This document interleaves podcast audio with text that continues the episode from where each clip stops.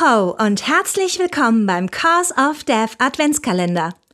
Lars und Chris präsentieren euch bis Weihnachten täglich besondere Alben aus dem Underground der Rock- und Metal-Szene.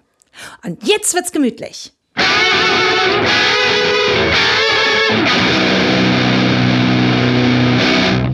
Wir nähern uns dem Ende des Adventskalenders, kommen mit dem 19. Türchen zu Talfa Eon. Und das hat es richtig in sich, finde ich. Allerdings, für mich ist es eins der Alben des Jahres. Also Da, das ist auf jeden Fall äh, ein absolutes Monster. Also wir reden über Seven Crowns and Seven Seals. Genau, Das wo, ist so Death Metal Next Level. Richtig, Next Level Shit. Ganz genau den Ausdruck hätte ich auch gewählt.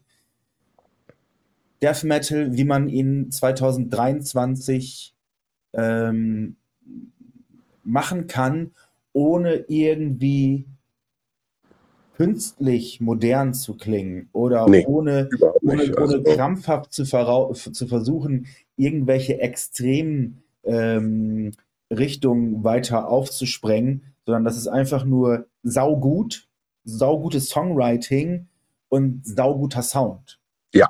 Also ich finde, für mich aktuell gibt es keine spannendere Band in dem Genre. Absolut. Natürlich ist sowas wie Obituary, das ist Fan-pleasing. Da, das, Ja.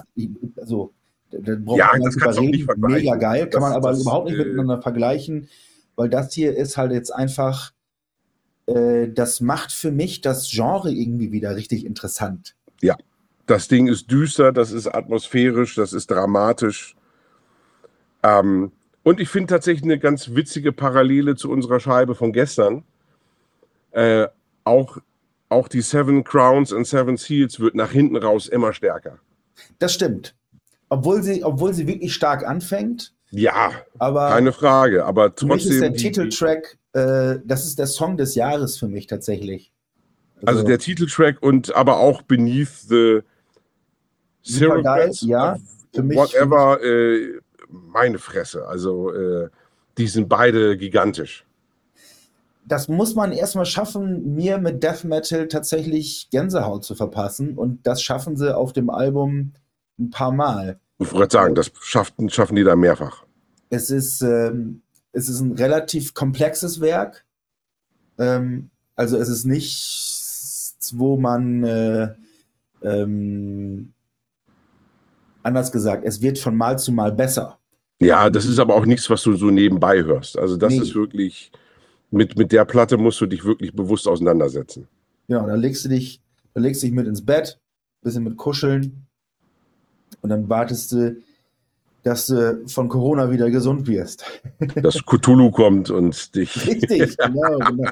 Genau, die nächste Band, die sich mit, ähm, mit HP Lovecraft auseinandersetzt und das auch sehr gut. Also wenn du dir die Texte durchliest, ich muss gefühlt bei jedem dritten Wort muss ich googeln, was das denn wohl bedeuten könnte. Jo, kenne ich. Okay. Dann ist es, äh, geht es dann nur nicht, nicht nur mir so. Also, wir machen jetzt Schnick, Schnack, Schnuck ähm, über, über, über, über, über unsere Videokonferenz hier. Und äh, wenn ich gewinne, nehmen wir das, den Titeltrack auf die Liste und wenn du gewinnst, dann der letzte Song, wie heißt der noch gleich? Ja, nee, die nehmen wir allein schon deswegen nicht, weil ihn keine Sau aussprechen kann. Wir nehmen den Titeltrack. Alles klar, gewonnen. kein Schnick, Schnack, Schnuck. Und damit wird die Tür gewaltig zugehauen. Tschüss. Bums.